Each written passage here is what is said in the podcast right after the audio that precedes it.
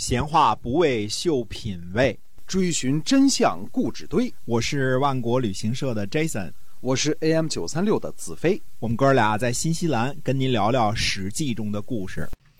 各位亲爱的听友们，大家好，欢迎呢继续收听我们的节目啊，《史记》中的故事，跟您讲一讲在那个年代所发生的那些个有意思的事情。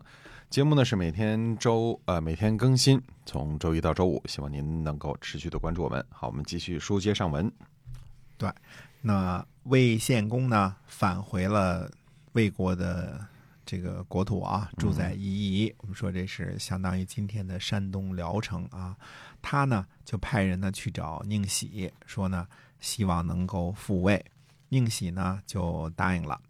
呃，太叔仪呢或者叫大叔仪呢，听说之后呢就深不以为然。那么。呃，说宁喜呢，看到国君呢，就好像看这个下棋一样啊，这个当棋子儿一样。他说，下棋的人呢，举棋不定，还不能胜过对手，更何况呢，费力国君而这个定不下来呢？他一定不会免于灾祸的，恐怕。绵延九世的卿族呢，这次要完蛋了。嗯，举棋不定啊！现在我们还说这个成语，对吧？举棋不定，哎，就是没定下来，怎么回事呢？那么想当初呢，魏献公和宁喜这个这个商量的时候，这个宁喜说什么呢？宁喜说呢，一定要有公子专参与。嗯，公子专就是或者叫子仙啊，这个。呃，比较贤能，比魏献公这个名声好很多啊。他们俩虽然是兄弟俩，但是这个这个名声不一样啊。公子传比较好，是吧？哎，公子传比较好。他说，否则呢，一定不成功。魏献公呢，就让公子专呢协助自己复位。公子专呢不答应。魏献公呢和公子专的这个母亲叫定嗣呢，一定要让他答应。公子专回答呢说，国君没有信义呢，臣恐惧不免获罪。那么定四就说呢，就算如此，你也一定要答应，就算看在我的份上吧。嗯，老妈啊，答应啊。嗯，公子专呢就允诺，就给答应了。公子专呢虽然答应了，但是呢并没有这个定四呢并没有指示给他说具体怎么做啊。于是呢，公子专呢就拿这个魏献公的话呢去转告给了宁喜，说如果真的返回国君的位子呢，宁喜做执政，寡人只管祭祀。啊，就这个政治你来管，我只管宗教上的事儿啊，这祭祀祖宗的事儿。宁喜呢就去告诉了屈伯玉，屈伯玉说呢，说国君流亡的时候呢，我不知道，现在哪里敢知道国君返回的事儿啊？于是呢，屈伯玉呢就离开了，从最近的关口离开了都城。嗯，屈伯玉每次都是这个迅速溜啊，跑很快了。哎，那么。宁喜呢，又去找谁呢？找幼宰谷。幼宰谷说呢，说不行，啊说当初这个驱逐魏献公，这个得罪了魏献公啊。现在如果杀了魏商公呢，那又得罪了魏商公，天下哪里能容纳我们得罪两个国君呢？是。宁喜说呢，说我受命于先人，不能不遵从。我们记着宁直临死的时候啊，跟他儿子宁喜说，说你得把这个国君接回来，减轻我的罪过，对吧？对。嗯，那么。呃，幼宰谷说呢，说你让我出使去观察一下吧。嗯，于是呢，这个呃幼宰谷呢就去一一见了魏献公。幼宰谷回来之后说啊，说国君在外滞留了一十二年，脸上呢也没有忧虑的神色，也没有宽厚的言语，说这个人还是这副德行。看来这个魏献公变化不大啊，死性不改。哎。他说：“如果不成功的话呢，估计离死不远了。”宁喜说：“呢，说有公子专在呢。”幼幼宰谷说：“呢，说他在又怎么样呢？人多的时候不就多一个流亡的人而已了？对我们有什么好处啊？没没什么用。”宁喜说：“呢，说就算这样，这已经停不下来了。这个就是这个这个这个让这个魏献公复位这事儿，我已经启动了，嗯，对吧？停不下来了。”孙林父呢住在齐，儿子呢孙家去这个齐国访问，另外一个儿子呢孙襄留守在齐。公元前五百四十七年的二月二月初六啊，宁喜呢和幼宰谷呢就攻伐孙氏，但是呢没有攻克，孙襄呢也受了伤了。宁喜呢就出城，暂时住在郊外。其实这已经准备逃跑了啊，因为呃没攻下来嘛。哎，结果呢这个孙襄呢受伤而死。这个，呃，就传出这个哭声了。出殡的声音了啊。哦，哎，那么传出哭声来之后呢，这个手下人呢又去招呼宁喜，说你别跑呢，这个回来吧。那么宁喜呢就趁着这个有丧事的时候，再次攻打孙氏，这次呢攻克了。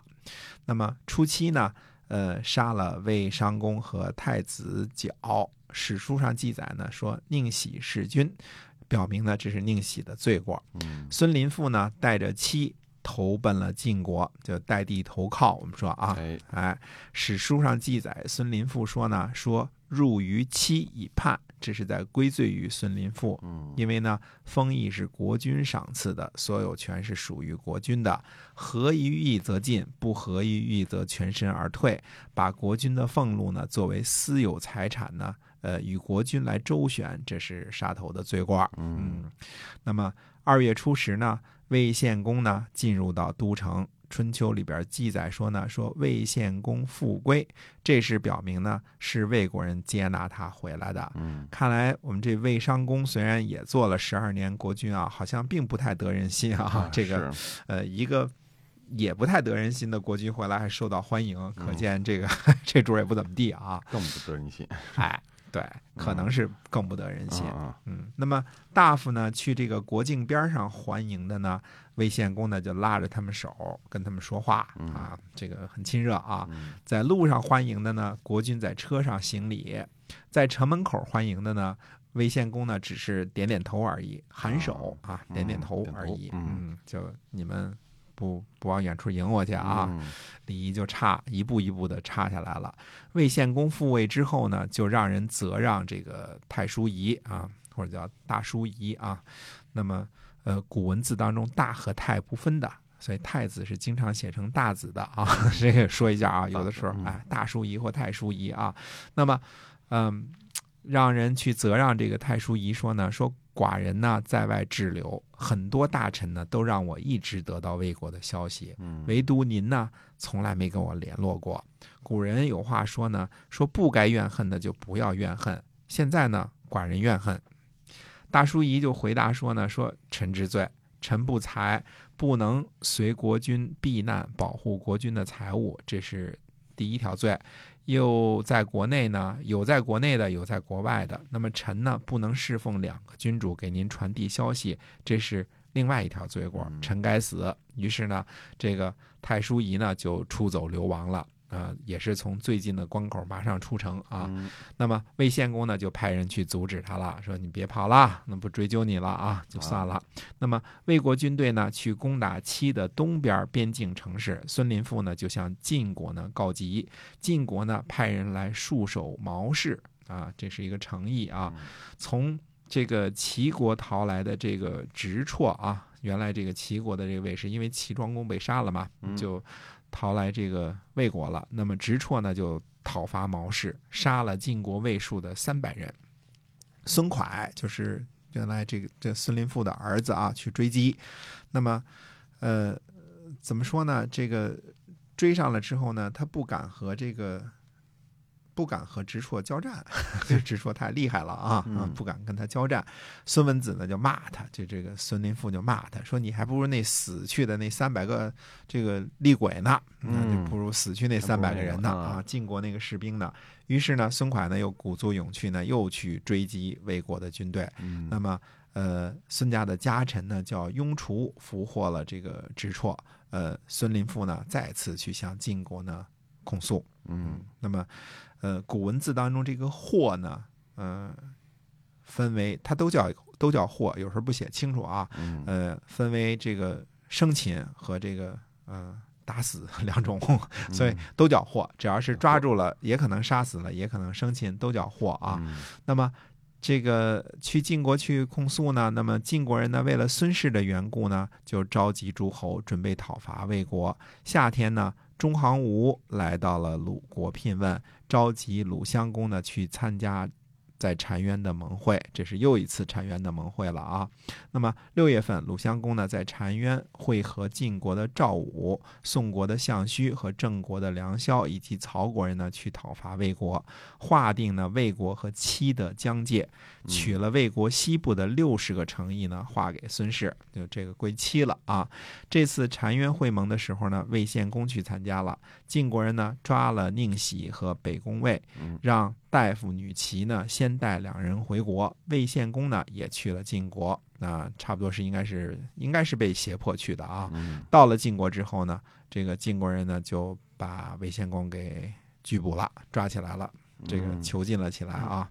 那么秋天七月呢，齐景公和郑简公呢前往晋国为晋献公呢求情啊。那么，呃，晋平公呢就许诺呢释放魏献公。但是呢，一直等到后来呢，魏国呢嫁了公主给晋平公，晋平公呢才真正的释放魏献公。所以君子评论说呢，晋平公这个施政呢失于常道啊，等着人家，呃，嫁了女儿过来，你才把答应的事儿办了啊。嗯，两个国君说情，最后呢，呃，魏献公呢还是给放回来了。那么这样呢，呃，等于是魏献公呢等于复辟成功了。这个又回到了魏国国君的位子上啊，那这个魏国的事情呢，我们就暂时呢先告一个段落。那么，呃，要看看呢，呃，下期呢看看这个楚国跟吴国的事儿，因为吴国呢渐渐成为楚国的这个心腹大患了啊，看出来了啊。那么，到底楚国会怎么样对付吴国呢？那么下回跟大家接着说。好，我们今天啊《史记》中的故事就先讲到这儿。希望您呢继续的关注我们，我们下期再会，再会。